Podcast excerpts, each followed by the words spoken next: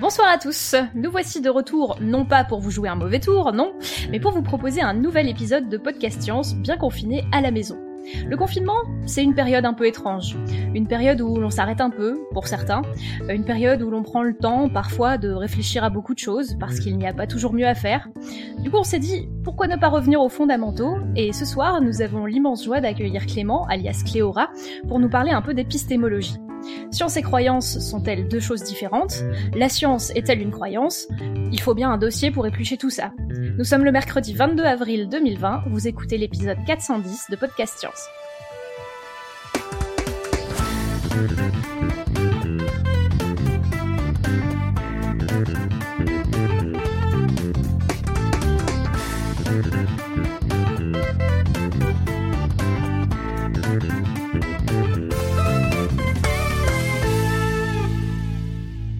Alors pour ce soir, c'est moi et Léa qui ferai euh, maîtresse de cérémonie pour cette émission depuis Strasbourg.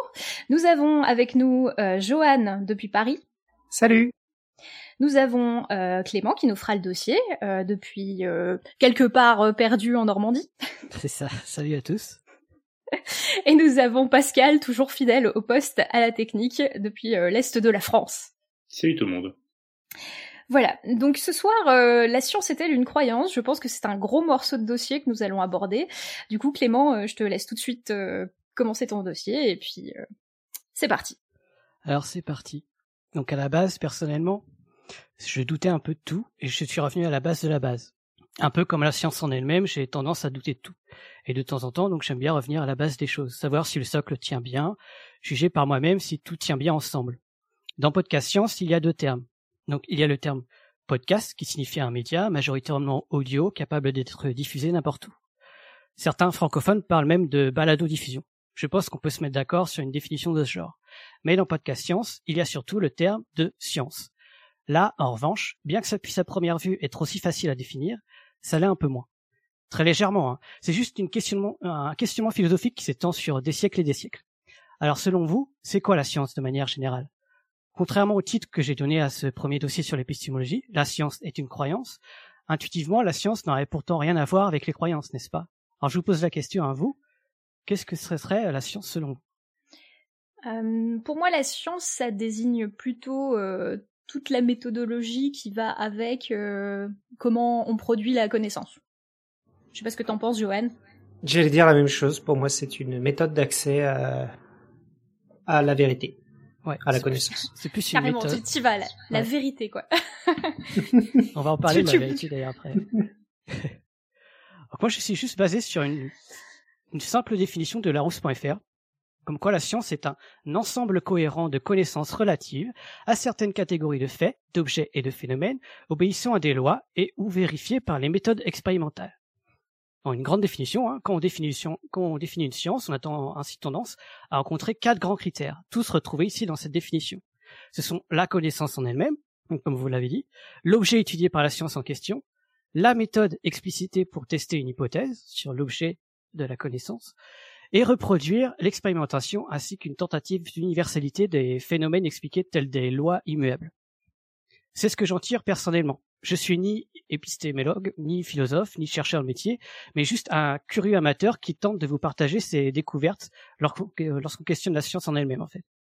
Donc ces quatre points, permettant de définir ce qu'est la science, suivent le plan de notre voyage philosophique. Dit autrement, ils sont la connaissance, dont nous allons parler dans ce premier dossier. En, en un deuxième point, la méthode pour acquérir cette connaissance. En un troisième point, l'objet bien défini du réel sur lequel se réfère cette connaissance. Et en un quatrième point, le caractère plutôt universel des connaissances que propose la science. Donc tout ça, tous ces points et tout ce que regroupe cette définition, c'est de l'ordre de l'épistémologie, c'est-à-dire de la philosophie de la connaissance.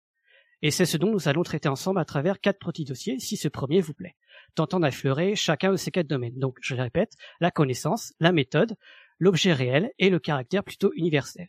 L'épistémologie est un sujet qui reste très abstrait et difficile à bien médiatiser. Je ne vais donc pas à chaque fois entrer dans les détails, mais juste tenter de vous piquer votre oreille ou de mettre la puce à la curiosité. Au passage, petite particularité francophone au niveau de la définition même, en français, l'épistémologie fait davantage référence à la philosophie des sciences et non à la philosophie des connaissances. En français, on parle de plus de gnoséologie pour parler de philosophie de connaissance. Donc science, connaissance, quelle différence me direz-vous? Donc euh, justement, parlons-en un peu. Parlons au premier lieu du lien entre connaissance et science. En fait, alors, euh, oui. juste une, une question. Gnoséologie, c'est un vrai terme. C'est un, vrai terme. C'est le terme francophone pour parler de philosophie des connaissances.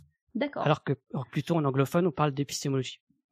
Mais l'épistémologie, juste, euh, je suis désolée de t'interrompre, mais l'épistémologie, euh, est-ce qu'on parle vraiment de philosophie de la connaissance ou est-ce qu'on parle plutôt de d'études des, des, sciences simplement? Justement, ou est-ce que ça c'est la même chose? Là, je vais rester plus sur les connaissances en général, mais c'est plus une définition anglophone. L'épistémologie sur les connaissances en général. Alors plus ciblé sur les sciences, c'est plus une une définition francophone en fait les, les définitions de l'épistémologie sont différentes en fonction que ce soit un milieu anglophone ou francophone en fait. C'est tout. C'est ce que, ce que je voulais souligner en fait. Parce que ouais, donc euh, après, euh, vous me direz entre science et connaissance, on pourrait dire que c'est la même chose. Mais en fait, qui dit science dit connaissance, mais l'inverse n'est pas forcément vrai. Qui dit connaissance ne dit pas forcément science. Par exemple, avoir connaissance d'être assis sur une chaise n'implique pas une connaissance scientifique.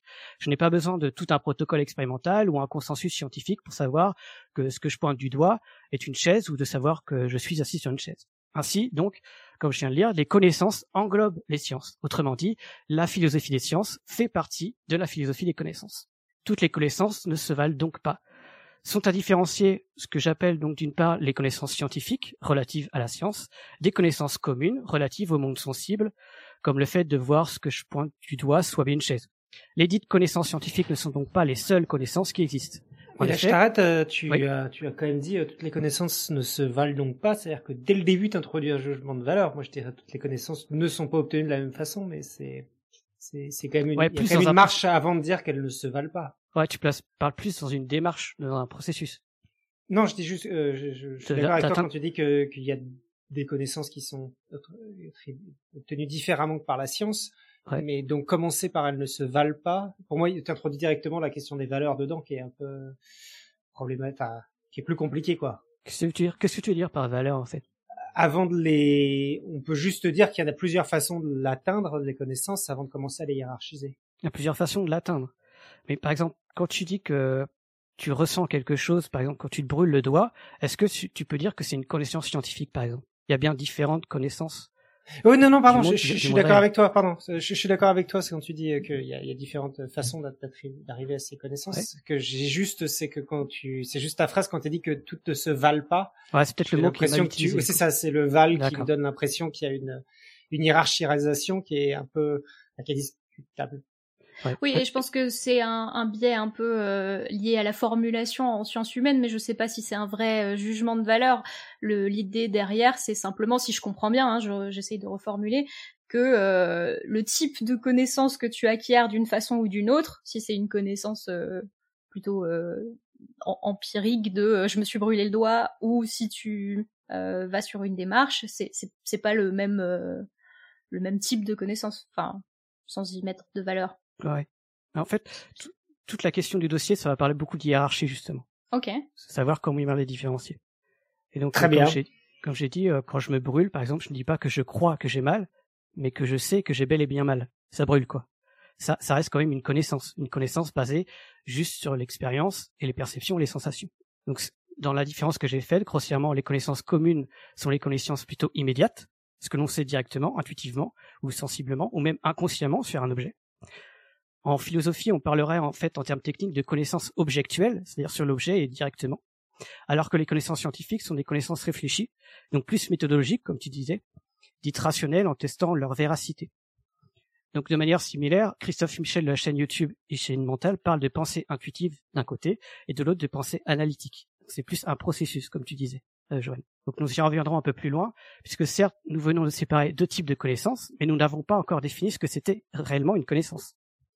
Alors une idée, ce que c'est euh, selon vous euh, une connaissance en tant que chercheur ou enseignant, jouer ou en, jouant en transmettant continuellement, continuellement des connaissances Parce que vous en parlez tout le temps, etc. Qu'est-ce qu'une connaissance selon vous? En fait, qu'est-ce que sa nature est réellement une connaissance? Mmh, Pour moi, une, connaissance, ce serait une euh, information qui a été obtenue par un biais, bah, que ce soit les sens, comme tu disais, ou une expérience, ou une observation, ou voilà, c'est genre une donnée qui nous vient d'une expérience, qu'elle soit sensorielle ou pas. Mmh Ça irait comme définition?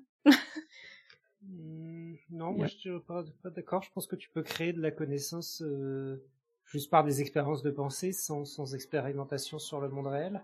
Euh, oui, bon, ça. Une connaissance, c'est un euh, petit bout d'information, ouais. Ouais, ah, oui, c'est exactement ça. Une connaissance, c'est plus qu'un petit bout d'information. Enfin, la différence entre information et connaissance, une connaissance, c'est une sorte d'organisation d'information pour faire la différence. C'est ce que dit Edgar Morin en tout cas, un philosophe plutôt euh, dans l'épistémologie et la et la pensée euh, complexe. Donc moi, ce que je questionnais, c'était plutôt la nature vraiment de la connaissance. Et c'est un sujet encore qui, qui, me dépasse personnellement, donc je vais me limiter à me demander si le fait de connaître peut être possible ou pas. Si on peut connaître quelque chose du monde réel, alors les connaissances existent. Sinon, bah, ça ne vaut pas le coup de rechercher une définition. Jusque là, ça va, je vous perds pas Alors, j'essaie de, d'analyser cette phrase en même temps de la, que de la reformuler. Euh, vas-y, attends, refais-la moi au ralenti.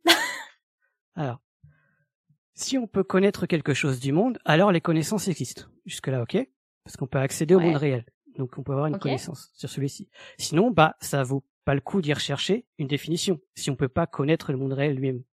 En fait, euh, par exemple, pour les sceptiques annonçant que accéder à une connaissance, les sceptiques en fait ils disent que accéder à une connaissance du monde réel est impossible, car tout ce que l'on expérimente est voué au doute. Si je vois une chaise, qu'est-ce qui me dit que ce n'est pas un hologramme ou un programme extérieur au monde qui fait donner l'illusion de voir une chaise? En fait, ça, c'est la dite vision sceptique du monde. On ne peut pas accéder à une connaissance réelle du monde, du monde extérieur. Donc la connaissance en elle-même ne peut pas être définie. Pour d'autres, la connaissance peut exister, mais reste limitée car tout n'est pas accessible. Donc la connaissance existe, mais on ne peut pas accéder à tout ce qui existe dans le monde réel. On ne peut pas accéder à toute connaissance qui existe, notamment parce qu'on est incarné dans un corps limité, par exemple. Notre cerveau ne peut pas accumuler toutes les connaissances du monde extérieur.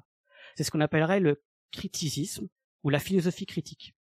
Et enfin, la troisième et dernière position est la position du réalisme scientifique pur, où tout ce qui existe du monde réel et extérieur à nous est accessible, que ce soit indirectement ou directement. Par exemple, voir les exoplanètes à travers, à travers euh, diverses, diverses techniques indirectes. Ça, c'est trois courants de pensée euh, en, en, philosophie des sciences? Ouais. Enfin, en épistémologie, ouais. Ouais, qui ont été euh, qui ont été théorisés dans le temps et qui qui ont été proposés pour euh, analyser, euh, enfin réfléchir qu'est-ce que c'était qu'une connaissance. Mmh. Pour savoir réellement si c'est possible de définir ce qu'est une connaissance en fait. Ok. Alors ensuite, comme comme vous l'avez dit, pour définir ce qu'est une connaissance, il y a plusieurs thèmes qui permettent de mieux définir ce qu'est une connaissance en les comparant entre eux, tels l'erreur, l'illusion, l'incertitude, le savoir, la croyance ou comme euh, vous l'avez dit avant, l'information. À vrai dire, les termes entre eux sont si flous que le philosophe, que le philosophe Pascal Angel, ou Angel, en a fait tout un cours de près de deux heures, en fait, sur YouTube. Donc, euh, par exemple, on croit en un phénomène, mais on ne sait pas en un phénomène, on sait sur un phénomène. Bref, je vais vous épargner toutes ces subtilités et nous allons nous limiter ici à comparer juste une connaissance et une croyance pour éviter de euh, rebâcher tous les termes, par exemple erreur, illusion, incertitude, savoir, etc. Là, on va se limiter à séparer juste les connaissances et les croyances. Par rapport à mon titre, le fait que la science est une croyance. Euh, Et le, le, philosophe dont tu parles là, Pascal euh, Engel, euh, je ne sais pas comment ça se prononce, E-N-G-E-L, euh, c'est un philosophe euh, contemporain? Ouais, il y a même des cours de lui sur YouTube. Donc c'est c'est euh, c'est un philosophe connu qui qui exerce la philosophie et qui fait de l'épistémologie en ce moment. Ouais, qui qui divulgue plutôt des cours sur l'épistémologie, ouais. Ok. Alors, en parlant des croyances, euh, toujours selon larousse.fr pour définir ce qu'est une croyance par rapport à une connaissance. Donc toujours selon larousse.fr, une connaissance est le fait de comprendre, de connaître les propriétés, les caractéristiques, les traits spécifiques de quelque chose alors que les connaissances au pluriel seraient l'ensemble de ce qu'on a appris dans un domaine précis. Alors je sais pas vous, mais leur définition ne m'avance pas grand-chose. Donc restons-y encore une fois juste à une seule question. Est-ce que connaissance et croyance s'opposent? Si oui, alors les deux termes n'auraient rien à voir. C'est ce que personnellement j'imaginais avant de faire ce dossier. Si on reprend les termes de la rose.fr encore une fois, on aurait d'un côté les connaissances comme étant le fait de comprendre les propriétés de quelque chose, et de l'autre les croyances comme étant le fait d'être certain de l'existence de quelque chose. Une connaissance serait une description, tandis qu'une croyance serait une certitude. À première vue, donc, les deux termes pourraient totalement s'opposer. Jusque-là, je pense que tout le monde pense la même chose. Mmh, oui, globalement. donc... comme, quoi la, connaissance et les croyances s'opposeraient énormément. Or, pourtant, à bien y réfléchir, la limite entre connaissance et croyance est beaucoup moins stricte. L'une peut empiéter sur l'autre et inversement. Une connaissance peut devenir une croyance, même une connaissance scientifique. On parle d'ailleurs en science de doctrines, de camps qui s'affrontent ou de dogmes scientifiques, c'est-à-dire des théories pour lesquelles plusieurs scientifiques croient énormément. Oui, je viens d'utiliser le verbe croire au sein même de la recherche scientifique. Alors je pense que ça va vous titiller déjà un petit peu. Ainsi, parmi toutes les théories scientifiques possibles sur un terme donné, lorsque l'une d'entre elles s'effondre, elle devient de l'ordre de la croyance. Et malgré cela, il y a et aura toujours quelques personnes qui croiront coûte que coûte, telle comme une certitude en fait, vraiment, vraiment comme une croyance. Alors j'imagine que vous voulez des exemples. Donc il y aurait pas mal parmi les sujets d'actualité, hein. mais je vais prendre l'exemple de la phrénologie, fondée par un certain médecin allemand du nom de Gall. Donc la phrénologie, est une théorie selon laquelle les bosses du crâne reflètent les traits de la personnalité de la personne. C'est de là que vient d'ailleurs l'expression de la fameuse bosse des maths. Ah, eh c'est un, un, vrai truc qui vient de la phrénologie, ça? Ouais, ouais. Euh, non, je savais pas du tout. Donc euh, c'est bien le l'étude de la forme du crâne, c'est le truc qui avait servi euh, dans la police scientifique de l'époque pour pour essayer d'identifier les profils de criminels, c'est ça? Euh, je, ça, je sais pas si c'était utilisé dans la police scientifique, mais je sais que c'était utilisé en tant que science à l'époque, en fait, au 19e Si, si, ça a été utilisé dans la, la police scientifique. il y avait des, il y avait des crânes de malfaiteurs. Ouais. Il y a un Astérix aussi sur la, euh, non, pardon, un Luc et Luc sur la question. Eh bien, donc. Ouais, je, je, crois qu'il regardait les, les, les, formes et puis euh, il, il, disait vraiment, voilà, lui, euh, il, il est plus, il va plus devenir un criminel ou pas.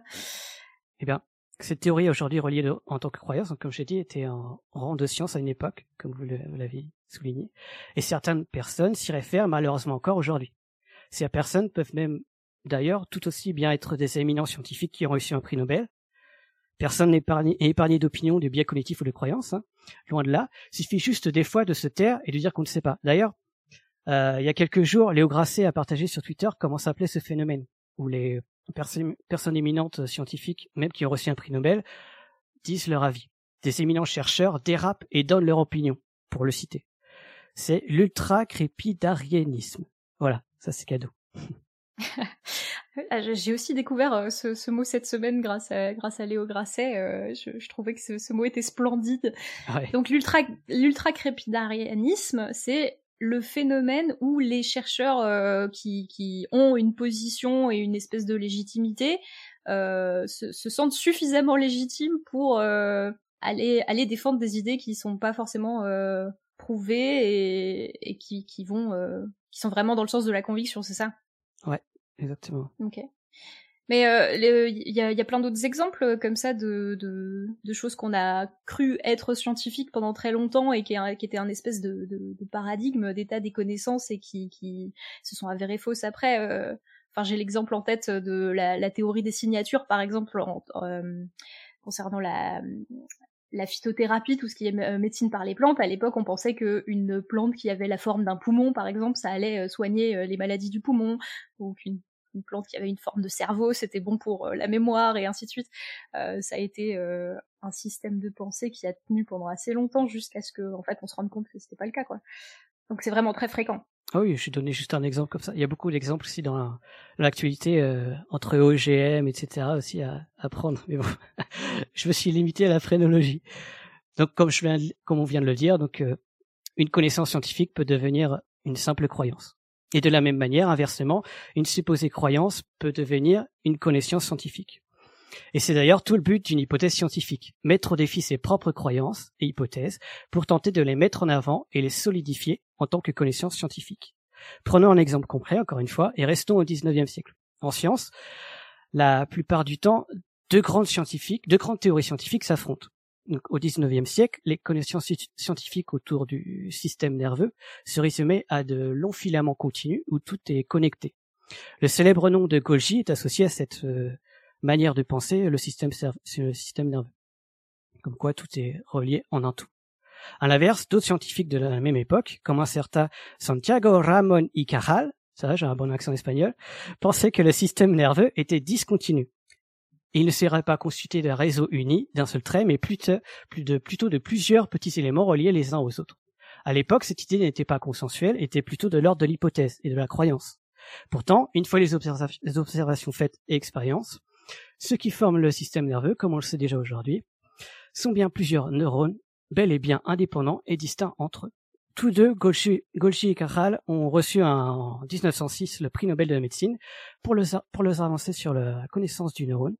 Donc voilà tout le jeu de la science, c'est le fait de confronter nos croyances au prix de la connaissance. Donc en bref, croyance et science ne s'opposeraient donc pas si facilement qu'on vient de le voir en deux exemples, mais on peut aller encore plus loin et tenter de hiérarchiser, hiérarchiser les deux notions. Parce qu'a priori, l'une engloberait l'autre. Les croyances engloberaient les connaissances. Une connaissance ne serait qu'une dite croyance vraie, ou autrement dit vérifiable dans le monde réel. Finalement, si je devais classer les trois termes que sont science, connaissance et croyance, la science ferait partie des connaissances, qui elle-même ferait partie des croyances. Alors, t'as, moi je, vais récapituler. Tu as dit connaissance. Alors, non, croyance à l'intérieur, connaissance à l'intérieur, science. Ouais. Est-ce que tu, donc, tu, je tu as peut-être déjà dit, mais donc, est-ce que tu peux donner des exemples de choses qui sont euh, dans l'une catégorie mais pas dans l'autre? Est-ce qu'il y a des croyances qui sont pas de la connaissance, par exemple? Bah, Le fait de croire, par exemple, en la phrénologie, c'est pas une connaissance en elle-même. Croire, donc des croyances qui sont pas de la connaissance, c'est des croyances fausses, c'est ça? Ou alors ce sont des croyances idéologiques. Par exemple, qu'on croit en Dieu, qu'on ne peut pas prouver par une méthode. Ouais, L'existence de Dieu, c'est pas c'est pas une connaissance, c'est une croyance. Oui, d'accord, ok. Ah, pardon, hein, je réfléchis en même temps. Ouais, ouais, bah en même temps, c'est un sujet assez dur. Moi, je dis juste mon avis et ce que j'en comprends, mais ça reste de la philosophie, hein, ça se discute. Ouais, ouais. Bah, pour moi, pour moi, euh, une croyance, ce serait euh, de nature légèrement différente à une à une connaissance, quoi. Une une croyance, tu tu fais un choix conscient pour euh, pour décider que t'as envie que ce soit ça ta réalité, etc. Mais t'as pas forcément de, de preuves ou d'arguments pour l'expliquer. Alors qu'une connaissance, tu peux t'appuyer sur des observations ou, ou quelque chose de plus expérimental et de plus physique, quoi. Ouais. J'en suis, j'en suis un peu resté là dans ma compréhension de, ah, moi, de je la suis différence. Pas d'accord, pour le coup. Moi, je pense que effectivement, enfin, il y a des, enfin, les connaissances sont des croyances. C'est juste que c'est des, c'est des croyances qui sont mieux étayées. Enfin, que t'as des, as des meilleures raisons de les croire que que les autres croyances, non? Ouais, en fait, c'est ce que je vais, c'est ce que je vais en parler plus tard. Il y a en fait un, un axe en fait de justification, ce qu'on appelle la justification. Parce que là, ce que j'ai dit, c'était qu'une une connaissance est dite une croyance vraie mais en fait, euh, ce que je veux dire plus tard, en fait, c'est que la, c'est la définition d'une une connaissance comme une croyance vraie n'est pas suffisante, en fait. Donc, si vous voulez, Et il y a, il y a Monkey Cassette qui demande quel est le rapport avec le savoir. Est-ce que la connaissance est inférieure au savoir? Alors, je me suis pas. Tu vas en parler plus tard? Je me suis, non, je me suis pas focus sur le savoir, je me suis focus juste sur la croyance, connaissance et science. Mais pour le savoir, il me semble que savoir, c'est plus quelque chose. Tout savoir avant est une connaissance. Mais après, le savoir est plus euh, inconsciemment euh, acquis dans l'individu. C'est comme un savoir-faire, si tu veux. C'est ce que, que j'ai bah, compris en tout cas. Ouais. Moi, ouais, la définition que j'avais en tête pour savoir, c'est plus justement l'ensemble des, connaissances, des connaissances sur un sujet ou sur euh, un, truc. tu vois, c'est plus un, un, une espèce de, de, de constellation de connaissances. Ça se regroupe sous le terme savoir. Ouais. Enfin, moi, de ce que j'ai lu, après, je, je suis pas vraiment focus dessus, c'était plus une, un savoir, c'est plus de l'ordre du savoir-faire, en fait. C'est quelque chose vraiment qui est acquis par l'individu, pour faire la différence. C'est pareil, j'avais regardé aussi la différence entre information et connaissance, comme je l'ai dit avant, ou comme quoi l'information, c'est un petit élément de la connaissance. La connaissance, c'est une agglomération d'informations. Et la science, c'est une agglomération de connaissances. Il y a toute une hiérarchisation de termes comme ça. c'est intéressant à trouver. Ah, alors j'en étais où du coup?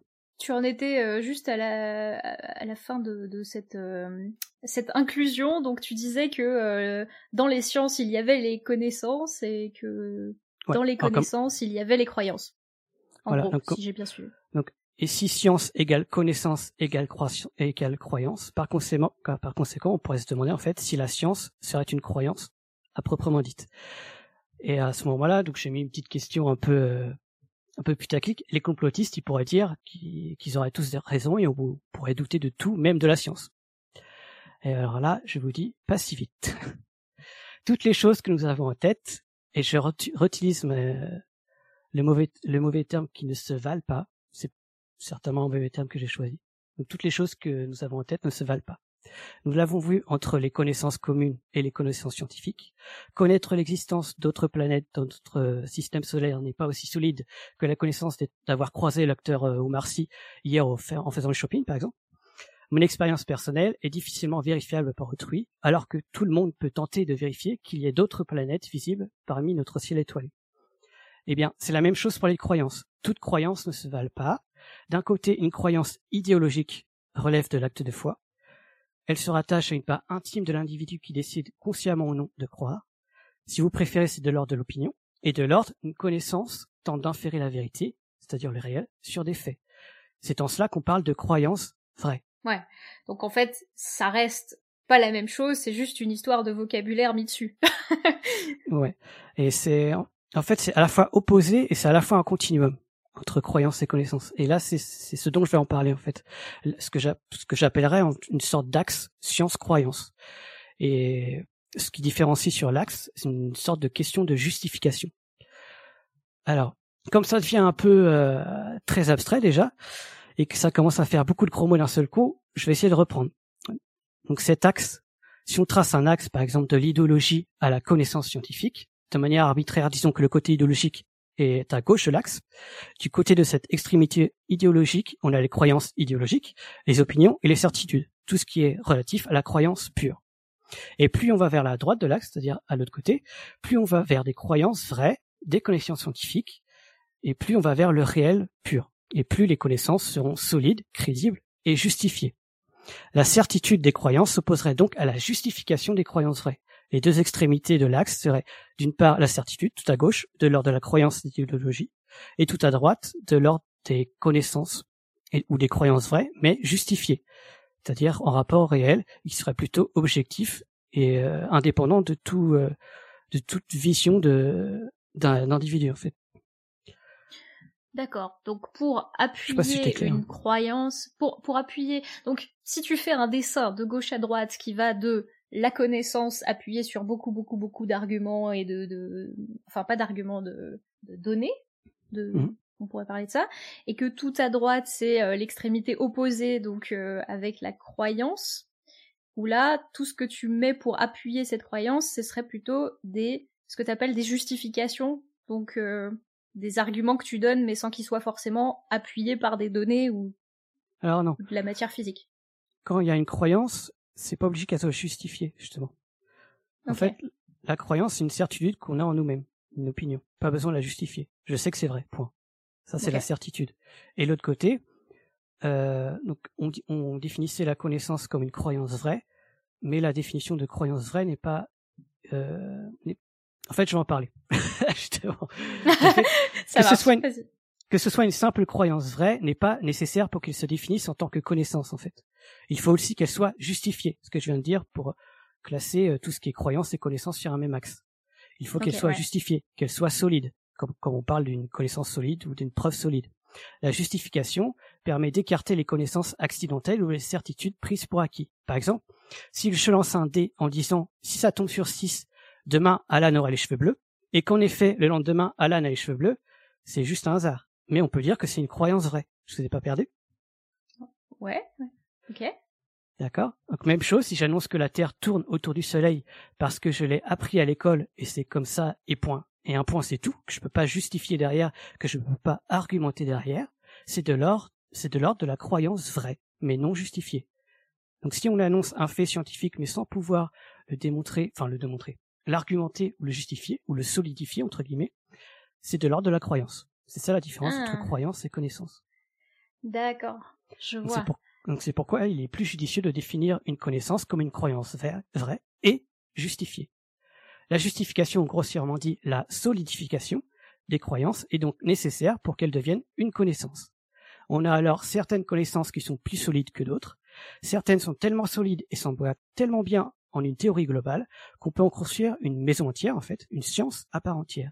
Donc nous y voilà, la boucle est enfin bouclée, sur toutes ces définitions un peu, un peu vite fait. Une science fait donc partie des connaissances, cherchant à inférer la vérité objective du monde.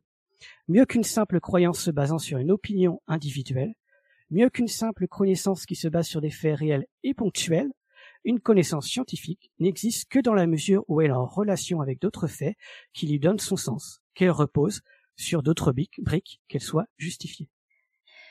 Mais alors, ça me pose quand même un problème cette définition. Ça veut dire que n'importe qui qui apprend une connaissance scientifique, genre euh, la Terre est ronde, euh, tout ça, euh, le Soleil c'est une boule de gaz qui brûle, ce genre de truc, et, et s'il décide d'y croire, enfin ça reste une croyance tant qu'il n'a pas compris, analysé et décortiqué toutes les preuves et les justifications sous-jacentes à ces concepts. Ouais, il n'est pas obligé de tout analyser, mais il faut qu'il justifie, enfin il faut qu'il puisse argumenter ou justifier derrière, ou qu'il sache l'expérience qui a donné euh, cours à cette connaissance.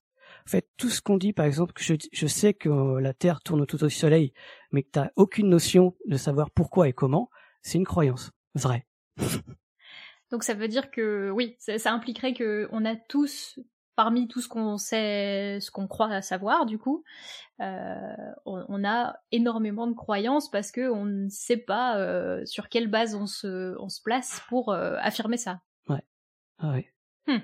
C'est bizarrement dit, mais parce que tout savoir scientifique, même appris à l'école, en fait, devient une croyance. On se base que sur les croyances. Après, on peut aller un peu plus même dans les détails, comme quoi la définition dite de croyance vraie est justifiée pour définir une connaissance n'est pas suffisante. C'est ce qu'on appelle le problème de Guettier. Donc on vient de voir, comme j'ai dit, de définir une connaissance comme une croyance vraie n'est pas suffisant. Il faut que la croyance soit vraie et justifiée. Eh bien, le philosophe Edmund Guettier annonce que cette définition n'est pas encore suffisante, comme je l'ai dit. Donc bienvenue dans la philosophie analytique, décortiquant un à un tous les mille détails analytiques. Alors, attends, attends, Edmund Guettier Guettier, c'est, euh, c'est contemporain ou pas, du coup? Oui, c'est actuel. Philosophie euh, analytique actuelle. Donc, Désolé, je connais pas les noms de, de philosophes des sciences. Euh. Ah oui, moi aussi, j'apprends petit à petit. La philosophie analytique, c'est très très large hein, maintenant. Et donc, Guettier est connu pour avoir publié en... Ah pardon, Guettier, non. Je confonds avec euh, son successeur. Mais Guettier, c'est plutôt fin 19e. Et justement, il a, il a publié en 1963 il est, enfin plutôt du XXe siècle. Il a publié en 1963 trois petites pages sur le sujet. En fait, il est connu juste pour avoir publié trois petites pages sur le sujet en prenant l'exemple que ce soit vrai par hasard, comme je l'ai dit avant, comme si on laissait un, lançait un dé euh, de six faces et qu'il y avait une croyance vraie avant. Donc, je vais pas m'éterniser dessus encore une fois. Très grossièrement, si j'annonce une proposition P qu'entre Eléa et Alexa, l'une des deux soit une plante, et que je pense plus particulièrement une proposition A, que ce soit Alexa que, euh, que finalement c'est... Ah pardon, je reprends.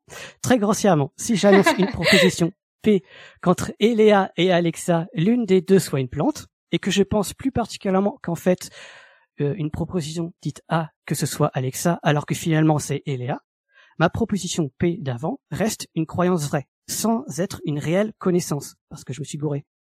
Donc ça reste très grossier et c'est une croyance débile. Tout, le monde sait que c'est moi la plante. non mais voilà, c'est c'est un exemple très très grossier.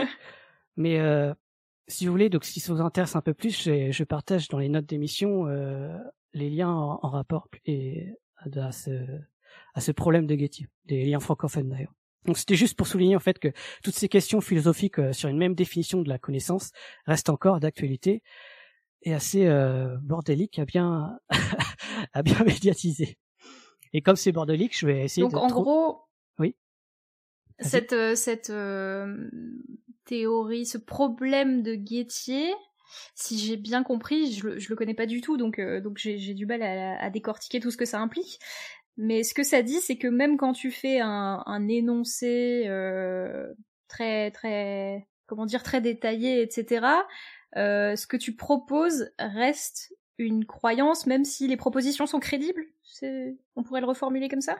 Ah, Ouais, une proposition, c'est reste une croyance. Ok. en fait, en fait c'est juste euh, un, dérivé de ce que j'ai dit avant quand on lançait un, un dé en six faces. Si je dis que si ça tombe sur 6 euh, et que je dis demain Alan aura les cheveux bleus et qu'effectivement le lendemain Alan a les cheveux bleus, c'était une croyance vraie, mais c'était pas une c'était pas une croyance justifiée ou une connaissance à proprement dite en fait.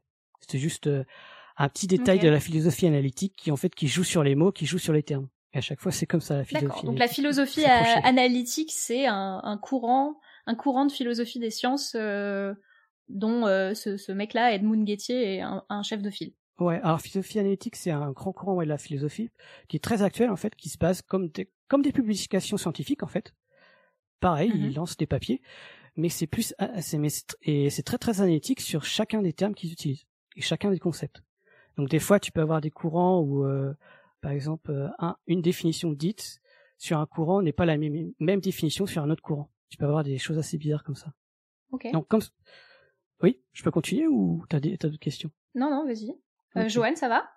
Ça va, oui. Je suis en train de regarder la chatroom. Si il y, y, a beaucoup de remarques, mais j'ai du mal à, à, trouver des questions vraiment très. Donc je pense que ça va pour le moment mais les, gens s'interrogent, c'est compliqué. Ah c'était le but, c'était juste soulever les questions et pouvoir en discuter parce que ça reste très compliqué à, à bien bien médiatiser. Donc comme ça reste justement très très compliqué et très bordélique, je vais essayer de trouver une analogie juste pour parler de science et de connaissance. Donc dans tous les cas, euh, euh, au départ, j'imaginais l'épistémologie comme un terrain vague en fait, un paysage naturel et vierge de toute construction euh, un paysage naturel en fait vierge de toute construction et qui symboliserait toutes les croyances possibles et imaginables. Les croyances idéologiques seraient des statuts euh, immuables qui ne bougent pas, donc c'est de l'ordre de la certitude, c'est une croyance et ça ne bouge plus avec le temps, posée là, devenant mystique avec le temps en fait. Et quant à la science, elle serait imagée par la construction d'une maison contemporaine, brique par brique, euh, connaissance par connaissance, cherchant à caractériser ce qui est vrai de ce qui est faux. Mais d'ailleurs, qu'est-ce que la vérité scientifique? Parce qu'on vient de définir plein plein de termes là, mais que signifie le terme vrai Donc croyance vraie et justifiée? Encore une définition à se mettre sous la dent, mais je vous la mets là parce que du point de vue scientifique, cela reste très simple.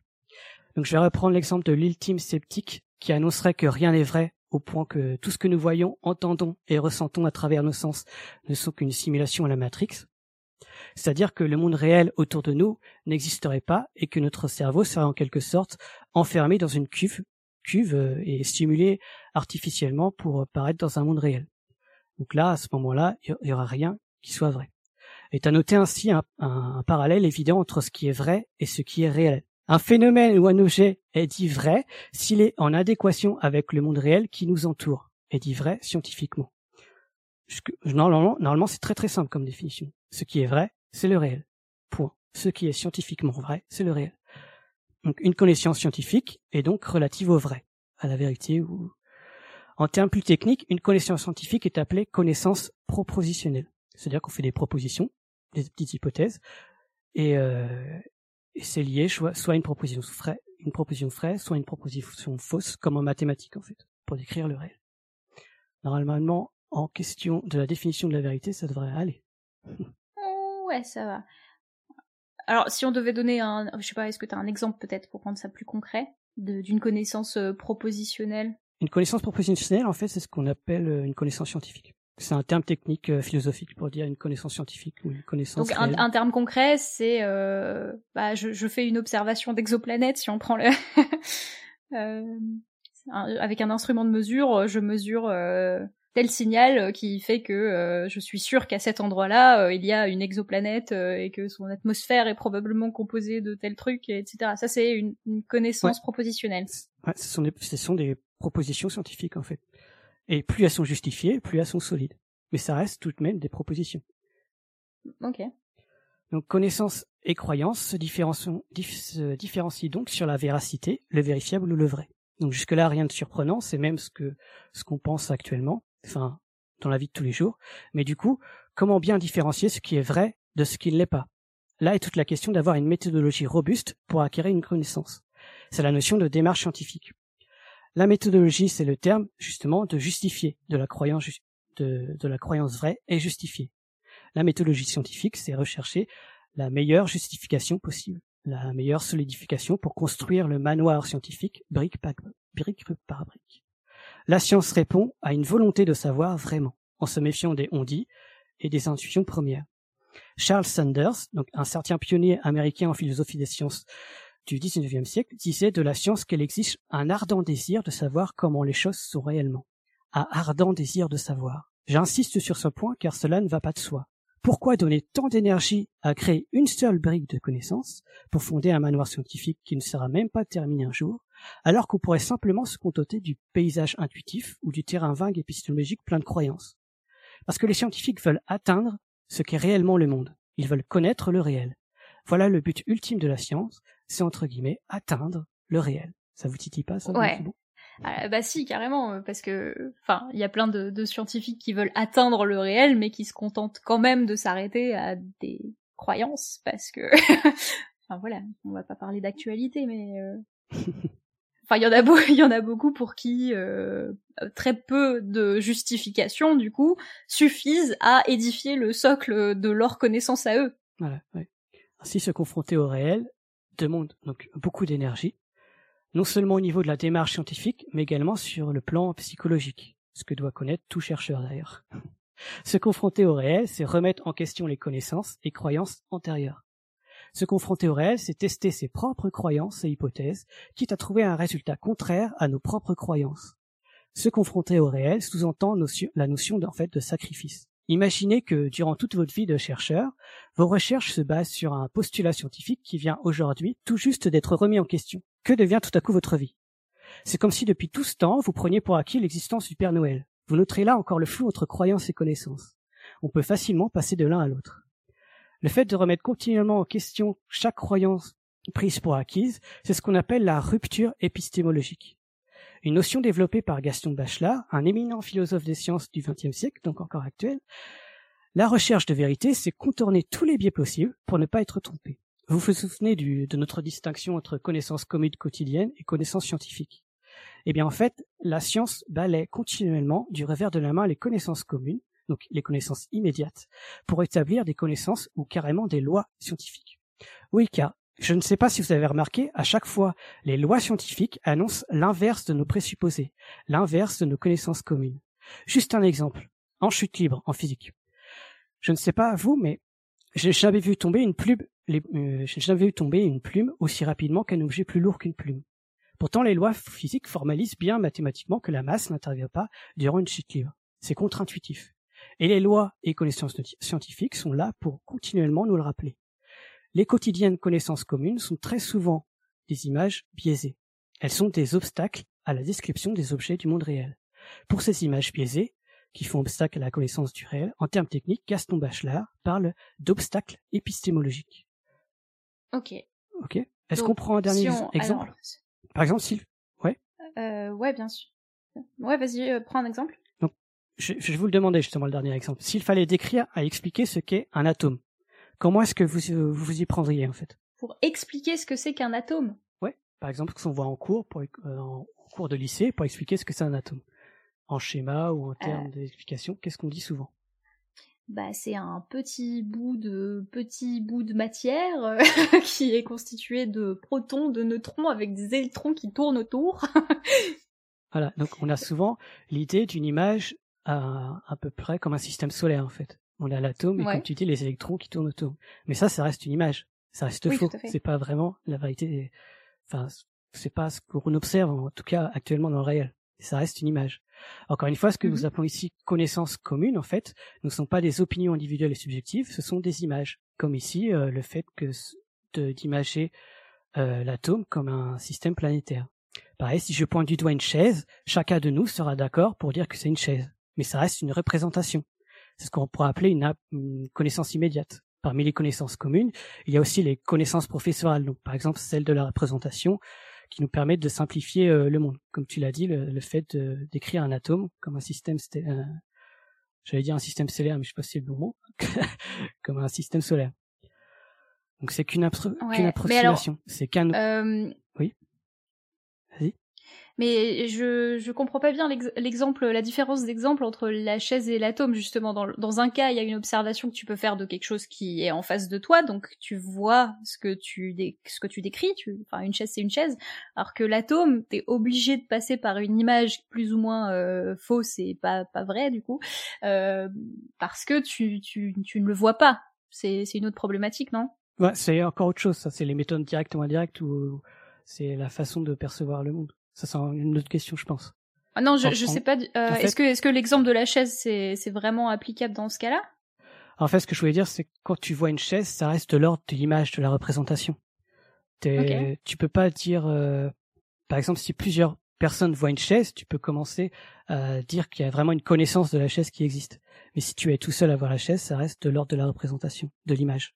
Ou alors quand tu dessines une chaise ou une table, tu vas à chaque fois avoir juste une représentation très simple, genre deux trois traits pour dire que c'est une chaise ou deux trois traits pour dire que c'est une table.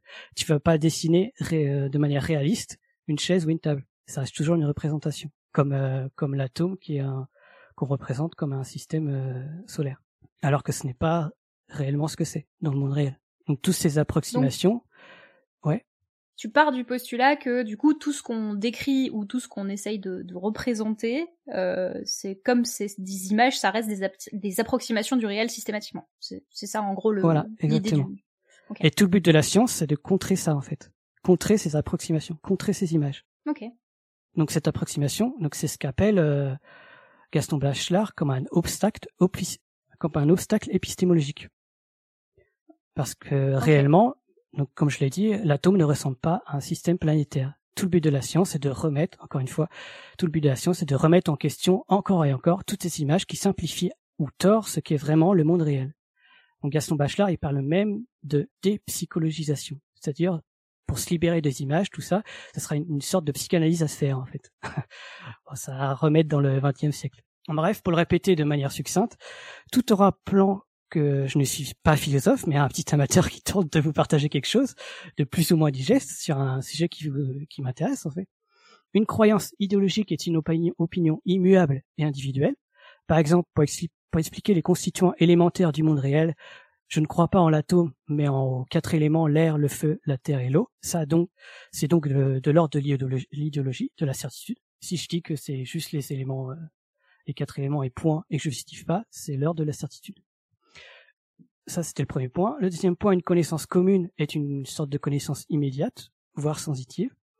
Elle est imagée ou représentée, comme je l'ai dit, comme une euh, et elle peut être aussi euh, intuitive ou sensitive, comme j'ai dit. C'est par exemple le fait d'être, euh, d'avoir l'intuition que telle personne soit sympa ou l'autre non. C'est pointer du doigt une chaise, c'est imager que l'atome par un système planétaire. Et troisièmement, enfin, une connaissance scientifique est relative aux faits, aux choses du monde réel, outrepassant l'image qu'on en a et elle est surtout en lien avec d'autres connaissances. Elle est solide, rationnelle, justifiée. C'est, comme je l'ai dit, construire une maison brique par brique en les assemblant ensemble. Reste à savoir comment y arriver. Donc la manière dont la manière dont fonctionne la science, donc j'ai écrit et je le dis, est très simple. En reprenant la chronologie de la construction d'une maison, brique par brique, la science n'est pas uniquement un socle de béton, c'est tout un manoir dans son ensemble. Il y a une notion de processus derrière les notions de science et de connaissance. La science n'est jamais établie. Ce n'est pas un dogme, ni une idéologie, ni une certitude. Elle évolue. Au lieu de définir une connaissance par une croyance vraie et justifiée, nous devrions parler de croyances euh, affinées, ou même mieux de croyances autocorrectives, convergeant vers une description de plus en plus fine du réel. Et ce, basé sur les connaissances scientifiques précédentes, car la science est cumulative tout comme un mur se composant de plusieurs briques. Alors oui, en se tenant à sa définition, la science, la science est avant tout une croyance. Les consensus scientifiques changent avec le temps, et d'ailleurs, la manière de faire la science également.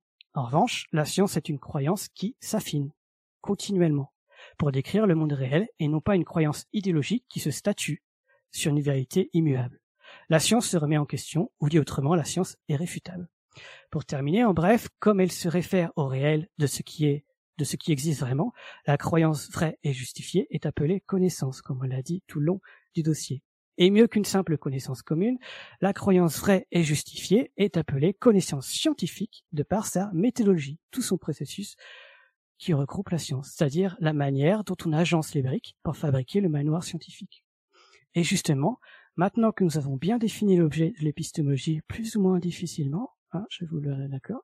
C'est-à-dire que, que c'est-à-dire ce que sont et doivent être les briques et les connaissances. La méthodologie scientifique sera le thème du prochain dossier sur le sujet. Plus loin donc que de parler d'assemblage de briques, on parlera, on parlera de maçonnerie. Voilà. c'était un peu, euh, je sais pas ce que vous en pensez, mais c'était un peu difficile à, à bien, à bien vous ah bah, transmettre. Non, mais c'est un sujet qui est super difficile et en plus c'est un sujet dont euh, les définitions et l'interprétation évoluent beaucoup et en fonction euh, de la personne qui, qui a réfléchi aux définitions et du domaine dans lequel ils sont utilisés, je pense aussi. Ouais, ouais, ouais. Et là, en plus, je suis basé juste sur des définitions de Larousse, donc c'est très très biaisé quand même. Je suis pas basé sur des définitions de la philosophie analytique justement, qui trouve plusieurs définitions ici et là en fonction des courants. Mais il y a, y a un truc euh, quand, même qui, ressort, c'est que euh, ben, certes, euh, toute personne est biaisée, y compris le scientifique qui peut choisir ou non de, de croire à, à, ses hypothèses, etc., etc. Mais un scientifique, un, bon scientifique entre guillemets, qui voudrait vraiment percer et constamment avancer dans cette description du réel, il devrait non seulement avoir conscience de ça et du coup ne jamais faire de, de postulat ou d'affirmation. Il devrait vraiment douter de tout à tout moment. Ouais.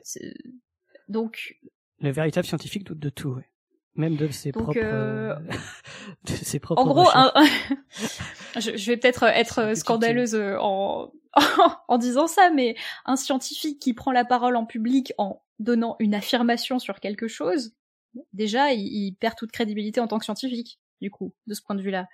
De ce point de vue-là de ce qu'on a vu jusque-là entre croyance et connaissance oui. Dès que tu annonces une affirmation sans avoir du background ou du, de la justification derrière c'est une croyance. Même si tu dis que la planète Terre tourne autour du Soleil, point, sans justifier, ça reste une croyance, même si c'est une croyance vraie, comme on a dit. Après, je pense que ça dépend aussi dans, du contexte dans lequel est sortie cette croyance. Euh, si tu parles entre collègues où tout le monde est très euh, ou connaît déjà les preuves euh, d'une certaine chose, tu peux te permettre de parler rapidement et de ne pas avoir à justifier l'intégralité de, ce que tu dis. Ça, ça sera le sujet plus sur la méthodologie. C'est est-ce que quand tu reprends les recherches antérieures, tu refais toutes les recherches et toutes les études ou tu prends les études d'avant comme acquises? C'est cette question-là. Ok. Et euh, Joanne, je ne sais pas s'il y avait d'autres remarques euh, ou d'autres questions dans la chatroom. Euh, la chatroom, euh, vous pouvez euh, continuer à poser des questions pendant encore un petit moment, profitez-en. donc on a eu des remarques sur. Pardon, j'essaie de faire remonter. Combien de chercheurs se passeraient par la fenêtre si on prouvait que l'énergie noire n'existait pas? Moi, ça va, je m'en fous, donc euh, je suis pas. ah oui, alors, bah, du coup, qu'est-ce qu'on fait de ce genre de, de, connaissances qui ne sont pas vraiment des connaissances? Donc, la matière noire, et je suis pas euh, astrophysicienne ou quoi que ce soit, donc je suis pas sûre de comprendre exactement ce que ça doit être. Euh, parce que j'ai une représentation très abstraite de ce que, ça pourrait faire. Donc la matière noire, c'est une matière qu'on a, dont on a dû postuler l'existence. Euh, on ne sait pas de quoi elle est faite, etc. Euh, mais si elle n'existait pas, le, la structure de l'univers ne pourrait pas tenir telle qu'elle existe. En gros, c'est ce que j'ai compris, c'est ça? Oui, alors il y a deux choses qui sont qui, ressemblent un peu à ce que tu dis, mais qui sont un peu différentes. Qui sont l'énergie noire et la matière noire. La matière noire, effectivement, c'est ce qui on a dû euh, postuler pour expliquer le mouvement des galaxies, parce que euh, sans ça, on n'arriverait pas à postuler le mouvement des galaxies. selon la gravité, les galaxies ne tourneraient pas de cette façon. Mais effectivement, on n'a aucune preuve expérimentale autre que celle-là de l'existence de cette matière noire. Ok, mais donc ce genre de postulat, du coup, c'est pas vraiment une connaissance puisque on ne sait pas vraiment si ça existe, on peut pas le mesurer. Ah, c'est une proposition pour boucher les trous dans la théorie en fait. Donc c'est un équivalent euh, d'hypothèse, c'est ça? Parce qu'on n'a pas trop euh, abordé la définition de l'hypothèse, mais en gros, euh, l'hypothèse, ce serait une croyance un peu justifiée, c'est ça? Si on fait un équivalent dans, dans, le vocabulaire de ton dossier bah, Une hypothèse, oui, c'est une croyance, ouais, en se basant justement sur les justifications extérieures, en se, en se demandant est-ce que cela peut être justifié par la suite? D'autres choses, en fait. Ouais, c'est très flou, d'ailleurs, comme j'ai dit. Non, mais c'est incroyable. Et euh, enfin, est-ce que tu, je sais pas si dans tes recherches tu es tombé un peu sur cette information ou si tu le sais, mais l'épistémologie, donc la réflexion autour des sciences, c'est un domaine. Est-ce que ça a commencé immédiatement euh, en même temps que les sciences? Est-ce qu'il y a des grandes figures de l'épistémologie qui, qui sont arrivées à partir d'une certaine époque, ou est-ce que c'est plutôt un champ d'études qui est récent, je dirais? Euh, ça bouillonne encore. Euh, actuellement, ça bouillonne. Il y a des Il y a des informations partout, partout, partout. Mais la philosophie, de la, la philosophie de la connaissance remonte à, à la philosophie, hein, tout ce qui est mm. comment atteindre le réel, tout ce qui est l'air, le feu aussi, etc. C'est des philosophies de la connaissance du réel. Après, philosophie de la science, en proprement dit, oui, je sais ça, je sais pas trop. Ça doit être, c'est un terme, il me semble, qui remonte à pas très longtemps. Mais ce qui, est, ce qui est passionnant avec la science, c'est que du coup, tu es obligé de toujours naviguer entre euh, ces connaissances et ces croyances, parce qu'il y a toujours un moment où, comme tu vas chercher quelque chose que tu ne sais pas, tu, tu, tu dois euh, postuler des, voilà, tu dois formuler des, des, des, croyances ou des choses qui peuvent être vraies, et toujours essayer d'y croire un peu pour, euh, pour, pour tester comment les déconstruire, quoi. Donc c'est un processus où tu es tout le temps un peu entre deux, deux eaux, je trouve. Mmh. Ouais, j'ai pas parlé de bayésianisme, mais comme quoi il faut faudrait intégrer la croyance dans la science quand même un petit peu pour ses a priori sur euh, les hypothèses. Ouais. C'est vrai que ça a, des, ça a débat. Je pense que ça va évoluer la méthode scientifique là-dessus. Dans, en incluant le bayésianisme, c'est-à-dire tu, tu veux dire quoi par là? En plus, en incluant en fait notre, parce que jusque là, on, en science, on propose une hypothèse et point, sans avoir nos a priori en fait. On ne tient pas compte de nos a priori alors que les publier, euh, je pense que ça serait intéressant. Mais ça, c'est dans la méthodologie. Plus tout ce qui est dans la pensée complexe, etc. On a fait un peu de pensée complexe, qu'en quoi croyance et connaissance ne s'opposent en fait, mais en même temps pas. Donc ils sont antagonistes, mais en même temps se complètent. Ça, c'est la pensée complexe qu'on voit beaucoup en sciences humaines. Ok. Euh, donc, Joanne, je ne sais pas si tu as encore quelques questions. Euh, il y en avait d'autres. Euh, on a parlé de bayésianisme. Euh, on a parlé de trucs que tu as répondu au fur et à mesure. Euh, je suis pas, je, je, je, je, je vois pas de questions qui soient euh, suffisamment proches pour pas que qu'on parte sur un truc vraiment trop loin. Et, mais il y en a aussi pas mal où tu as répondu au fur et à mesure. Euh, Donc je pense que pourra voilà, tu reviens, tu, tu, tu fais la deuxième partie quand Je crois que c'est pas encore euh, défini dans le calendrier, mais bon, du coup, le, la prochaine édition sera sur la méthode scientifique. Ce sera beaucoup plus simple déjà, parce que là, c'était des définitions et ça pose question à chaque fois, en fait. ouais, tu, tu t'es, tu t'es bien lancé pour un premier dossier, là, tu t'es chauffé, hein. ah ouais, c'est compliqué, hein, plus. Bah ouais. Donc du coup dans les lots d'émissions, euh, tu as préparé quelques sources et quelques liens euh, ouais, toutes francophones en plus. Gens... Ok, super. Et euh, bah dans ce cas, euh, je pense qu'on va peut-être passer à la citation. Tu as préparé une citation? Ouais. Donc j'ai pris une citation d'Edgar Morin, donc un philosophe contemporain donc tout actuel sur l'épistémologie et la pensée complexe. Justement, je vais en parler dans un deuxième dossier, j'en suis sûr, parce que j'adore ça. Donc ça sort de Les sept savoirs nécessaires à l'éducation du futur d'Edgar Morin en 2000, qui dit que, enfin qui écrit, pour lutter contre les incertitudes, la stratégie, comme la connaissance, demeure une navigation dans un océan d'incertitudes à travers des archipels de certitudes.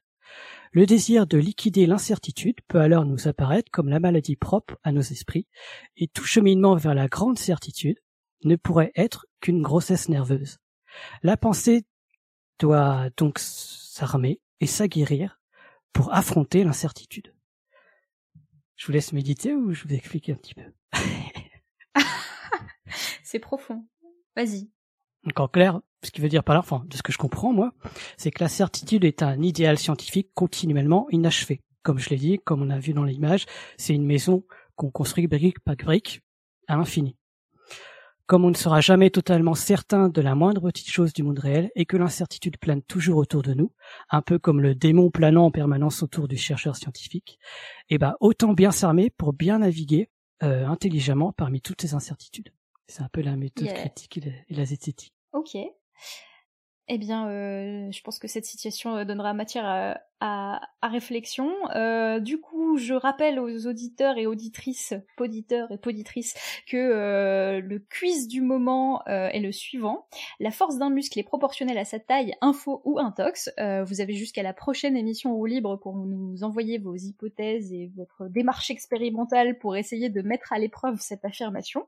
Donc on attend vos réponses avec beaucoup d'impatience. Et bah, s'il n'y a plus de questions, je ne sais pas, Joanne, s'il y en a encore, s'il y en a encore qui sont remontés entre temps. Euh, mais s'il n'y a plus de questions, donc euh, après cette euh, émission, j'espère que maintenant vous savez que croyance et connaissance, ce n'est pas tout à fait pareil, même si ce n'est pas toujours évident de naviguer entre entre ces concepts. En tout cas, on espère que ça vous aura donné un peu de grain à moudre pour vous occuper en ces temps de doutes, de fake news, de remèdes miracles et, autres et autres joyeusetés. On attend le prochain dossier de Cléora de cette série avec impatience. En attendant, prenez soin de vous et que servir la science soit votre joie. Mm-hmm.